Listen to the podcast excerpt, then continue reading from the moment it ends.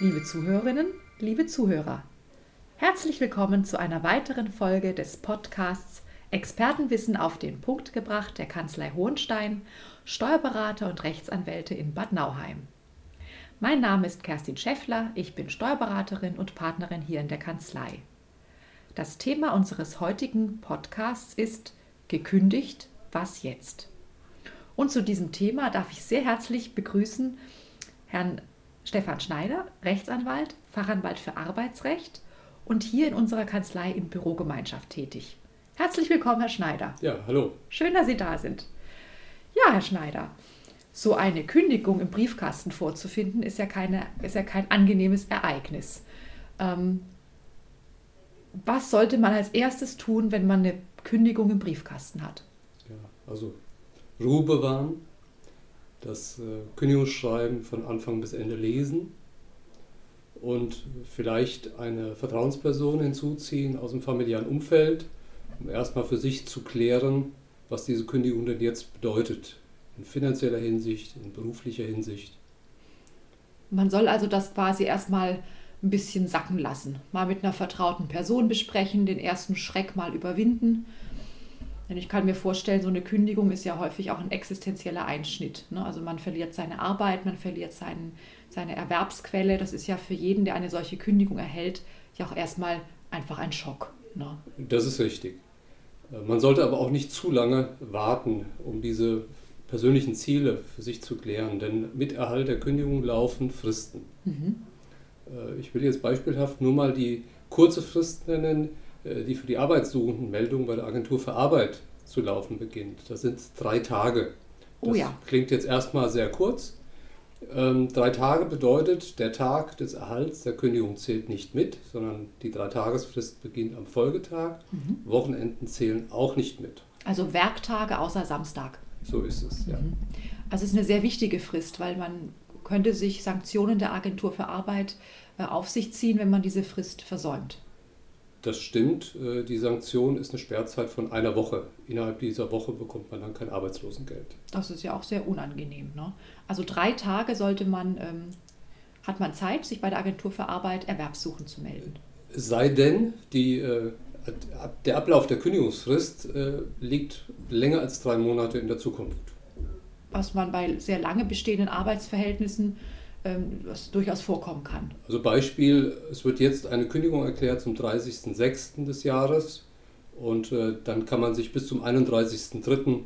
Äh, diesen Jahres arbeitssuchend melden. Das ist nicht zu verwechseln mit der Arbeitslosmeldung, das ist dann nochmal ein weiterer Schritt. Mhm. Arbeitslosmeldung bedeutet, man muss persönlich erscheinen, man muss einen Antrag auf Arbeitslosengeld stellen und dann kann äh, in meinem Beispielsfall ab dem 1.7. Arbeitslosengeld bezogen werden. Also man sollte sich innerhalb kurzer Frist bei der Agentur für Arbeit vorstellen und mitteilen, dass man eine Kündigung erhalten hat. Man muss sich noch nicht mal persönlich vorstellen. Mhm. Es gibt inzwischen Meldeportale bei der Agentur für Arbeit, ein kurzer, einfacher Registrierungsvorgang. Und dort kann man auch sein Kündigungsschreiben hochladen und kann sagen, ich habe eine Kündigung erhalten, mein Arbeitsverhältnis wird voraussichtlich am enden. Oh, das war mir neu.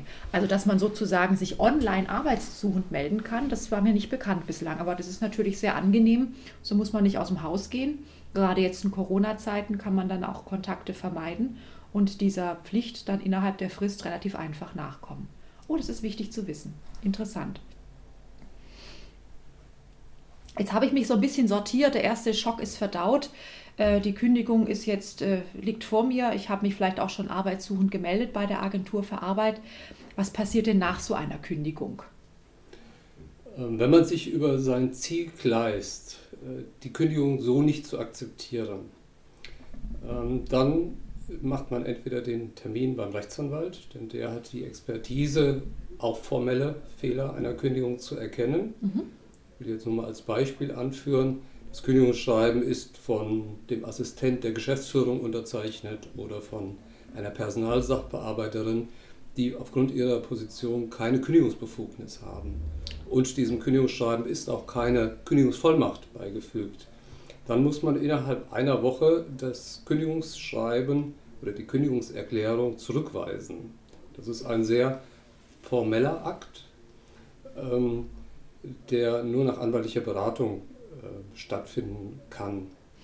Das heißt, ähm, ich kann gar nicht darauf vertrauen, dass so eine Kündigung immer äh, rechtskonform aufgesetzt ist. Also die kann formelle Fehler haben, die dann am Ende dazu führen, dass sie angreifbar wird. Ja, besonders äh, interessant ist es bei äh, Probezeitkündigungen und bei außerordentlichen Kündigungen. Da kann man durch die Ausübung dieses Zurückweisungsrechts ähm, Arbeitsverhältnisse tatsächlich retten oder zumindest Arbeitsverhältnisse in die Länge ziehen. Ja, bei der außerordentlichen Kündigung, da hat der Arbeitgeber ja, muss er einen wichtigen Grund nachweisen und nach Kenntnis von diesem wichtigen Grund muss er innerhalb von zwei Wochen die Kündigung erklären. Mhm. Wenn jetzt die Zurückweisung kommt, innerhalb einer Woche ist mal mindestens eine Woche wieder ins Land gegangen. Und über diese Schiene äh, passieren dann auch Erklärungsfehler, die letztlich zu einer Fristversäumnis für den Ausspruch einer außerordentlichen Kündigung äh, führen. Also das sind viele Fallstricke. Ne? Also sowohl für den Arbeitgeber, der kündigt, als auch für den Arbeitnehmer, der das nicht kennt ja, und dann gar nicht für sich nutzen kann, wenn er nicht anwaltlich beraten ist. Ähm, wie ist es denn mit dem Kündigungsschutz? Habe ich eigentlich immer Kündigungsschutz in jedem Arbeitsverhältnis oder gibt es da auch Unterschiede? Da gibt es erhebliche Unterschiede. Also zunächst einmal muss ich mindestens sechs Monate im Betrieb beschäftigt sein. Ach, vorher hat man überhaupt gar keinen Kündigungsschutz hat man keinen allgemeinen Kündigungsschutz. Ah ja. Mhm. Und äh, der Betrieb muss eine gewisse Größe aufweisen, nämlich mehr als zehn Arbeitnehmer. Wobei auch bei, diesem, bei dieser Zahl von zehn Arbeitnehmern zu berücksichtigen ist, dass Teilzeitkräfte auch nur als teilweise Arbeitnehmer zählen. Also ein Betrieb, der beispielsweise 20 Teilzeitbeschäftigte hat, kann gleichwohl nicht unter das Kündigungsschutzgesetz fallen. Also es müssen zehn Vollzeitkräfte sein, die ja. da arbeiten. Mhm. Und wenn Kündigungsschutz nicht greift, dann bin ich, äh, dann habe ich einfach keinen. Da kann man mich jederzeit ähm, entlassen aus dem Arbeitsverhältnis. Dann braucht ein Arbeitgeber zumindest keine soziale Rechtfertigung für den Ausspruch der Kündigung. Aber es kann ja durchaus sein, dass äh, die Arbeitnehmerin, der Arbeitnehmer Sonderkündigungsschutz genießt, aufgrund einer bislang dem Arbeitgeber nicht mitgeteilten Schwerbehinderung. Ich nenne das immer gern den Joker. Ja. Äh, das hätte zur Folge, eine Kündigung, die ohne Beteiligung des Integrationsamtes ausgesprochen wurde, ist unwirksam, mhm. wenn sie denn dann innerhalb von drei Wochen auch gerichtlich angefochten wird. Oder weiteres Beispiel, eine Arbeitnehmerin befindet sich in der Elternzeit, arbeitet aber in Teilzeit, ist also präsent. Mhm. Jetzt erfolgt aber der Kündigungsausspruch während, während der genehmigten Elternzeit. Auch eine solche Kündigung wäre rechtsunwirksam weil das ursprüngliche Arbeitsverhältnis während der Elternzeit ruht und man dann einfach noch parallel ein weiteres Teilzeitbeschäftigungsverhältnis begründet hat. Ja, aber der Sonderkündigungsschutz gilt auch bei ruhendem Arbeitsverhältnis. Ah ja. Hm. Zu welchem Zeitpunkt kann ich denn eigentlich ein Arbeitszeugnis verlangen? Ich meine, wenn eine Kündigung ins Haus geflattert ist, dann muss man sich ja irgendwie neu orientieren. Also entweder man sagt, okay, ich suche mir jetzt eine neue Stelle oder ich mache mich selbstständig, wie auch immer. Die meisten werden sich wahrscheinlich nach einer neuen Arbeitsstelle umsehen. Äh, wann kann ich denn ein Arbeitszeugnis verlangen, was ich ja eigentlich auch benötige, um mich anderweitig zu bewerben? Ja, also das Gesetz sagt, äh, grundsätzlich äh, kann ein Arbeitszeugnis erst am Ende des Arbeitsverhältnisses verlangt werden. Aber Zwischenzeugnisse können auch dann verlangt werden, wenn es einen triftigen Anlass dafür gibt. Als solche triftige Anlässe sind zum Beispiel Betriebsübergänge anerkannt oder Vorgesetztenwechsel, Abteilungswechsel, aber auch Kündigungserklärungen. Das heißt, wenn mir die Kündigung erklärt wurde, kann ich zu meinem Arbeitgeber gehen und sagen, bitte erteile mir ein Zwischenzeugnis, damit ich in der Lage bin, mich, mich zeitnah zu bewerben. Was aber auch nicht in jedem Fall Sinn macht. Wenn es sich um eine außerordentliche Kündigung handelt, wäre also ein solches Verlangen äh, äh tunlichst zu vermeiden. Äh, oder wenn es sich um eine Probezeitkündigung handelt mit kurzer Frist, da steht ja das Endzeugnis schon vor der Tür, auch dort macht das keinen Sinn. Aber wenn das äh, Ende des Arbeitsverhältnisses erst in fünf, sechs, sieben Monaten liegt und die Beschäftigung schon lange gedauert hat und in jüngerer Vergangenheit kein Zwischenzeugnis erteilt wurde, dann macht es auf jeden Fall Sinn. Was ist denn eigentlich ein Grund für eine außerordentliche Kündigung? Ja, das Gesetz äh, sagt, ein wichtiger Grund muss vorliegen. Ja, das ist erstmal äh, der abstrakte Einstieg. Ähm, Im Prinzip äh, geht es darum, dass schwerwiegendste Pflichtverletzungen das Vertrauensverhältnis zwischen Arbeitgeber und Arbeitnehmer zerstört haben. Also ich sage mal so, wenn der Arbeitnehmer in die Kasse greift und äh, den Arbeitgeber bestiehlt, dann ist es, wird jeder, wird jeder sagen, das ist eine schwerwiegende Pflichtverletzung. Aber was ist zum Beispiel, wenn mir einfach bei der Arbeit nur ein Fehler unterlaufen ist, unabsichtlich? Das ist ganz klar kein wichtiger Grund für Auch. den Ausspruch einer außerordentlichen Kündigung, ähm, zumindest bei einem erstmaligen Fall. Mhm. Ähm, wenn solche Fehler aber ständig passieren und der Arbeitgeber ermahnt, angewiesen, abgemahnt hat und äh, die Fehler äh, passieren erneut, äh, dann kann es auch mal in, zu dem Ausspruch einer Kündigung kommen.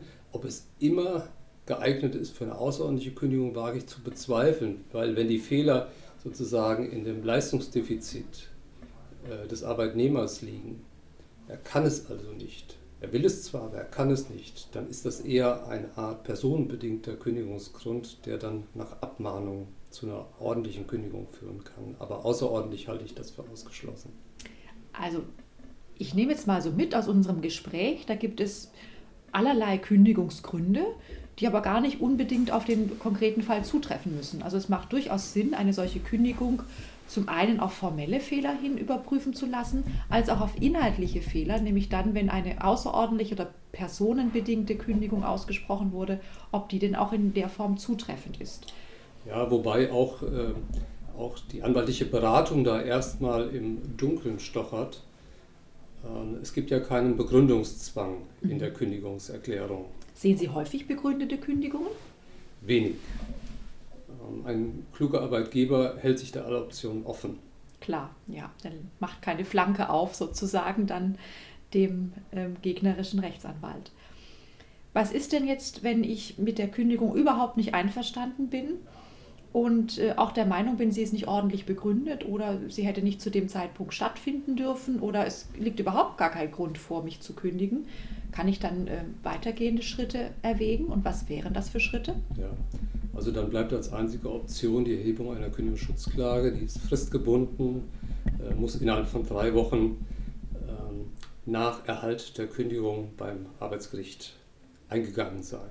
Also eine 21-Tagesfrist, der Beginn der Frist ist der Tag nach Erhalt des Kündigungsschreibens. Also da gibt es doch recht kurze Fristen, ne? also drei Tage bei der Agentur für Arbeit und 21 Tage, drei Wochen bei, beim Arbeitsgericht, wenn ich denn mich gegen die Kündigung mit einer Klage wehren möchte. Ja. Aber die meisten Arbeitnehmerinnen und Arbeitnehmer kennen diese drei Wochen Frist. Mhm. Äh, der letzte Fall, äh, wo ein Arbeitnehmer äh, nach Ablauf der Kündigungsfrist zu mir gekommen ist, der liegt nun schon einige Jahrzehnte zurück. Sprechen Sie aus Ihrer anwaltlichen Erfahrung. Lohnt sich denn eine solche Kündigungsschutzklage? Wie ist denn so Ihre Erfahrung? Ganz unterschiedlich. Es gibt äh, große betriebliche Einheiten, äh, die gerne den Weg dann über einen Vergleich gehen. Es gibt kleine betriebliche Einheiten, für die ein Vergleich, ein Abfindungsvergleich äh, sehr schwerwiegend wäre, ähm, die sich dann eher äh, für eine gerichtliche Klärung entscheiden und auch mit der Option, den Mitarbeiter, den gekündigten Mitarbeitern auch wieder einzustellen. Gibt es das häufig? Ich meine, wenn so eine Kündigung ausgesprochen wurde, ist ja erstmal ja, ähm, das Band zerschnitten, würde ich jetzt mal fast sagen. Ne? Also das Tischtuch ist zerschnitten, weil ähm, man hat ja einfach auch gesagt, hier Arbeitnehmer, ich möchte dich nicht mehr in meinem Betrieb haben. Sehen Sie das in der Praxis häufiger, dass dann Kündigungen wieder zurückgenommen werden und das Beschäftigungsverhältnis dann fortbesteht? Auch das hängt von der Größe des Arbeitgebers ab. Da, wo ein äh, enger Bezug äh, zwischen dem Kündigenden und dem Arbeitnehmer äh, vorhanden ist, da ist es natürlich schwierig. Ja? Aber bei großen äh, betrieblichen Einheiten oder Bundesbehörden, äh, da ist es in aller Regel kein Problem. Ähm, da läuft man sich nicht so einfach über den Weg. Oder man wird dann einfach in eine andere Abteilung versetzt und hat ein neues Umfeld und kann dann nochmal neu beginnen, sozusagen. Ne? Das wäre wahrscheinlich auch eine gute Lösung für so einen Fall.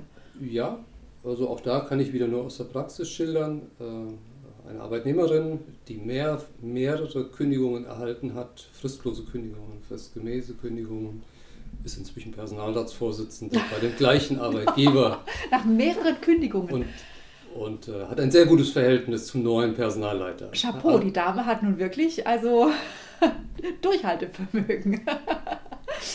ja, das ist eine tolle Geschichte. Schön. Prima.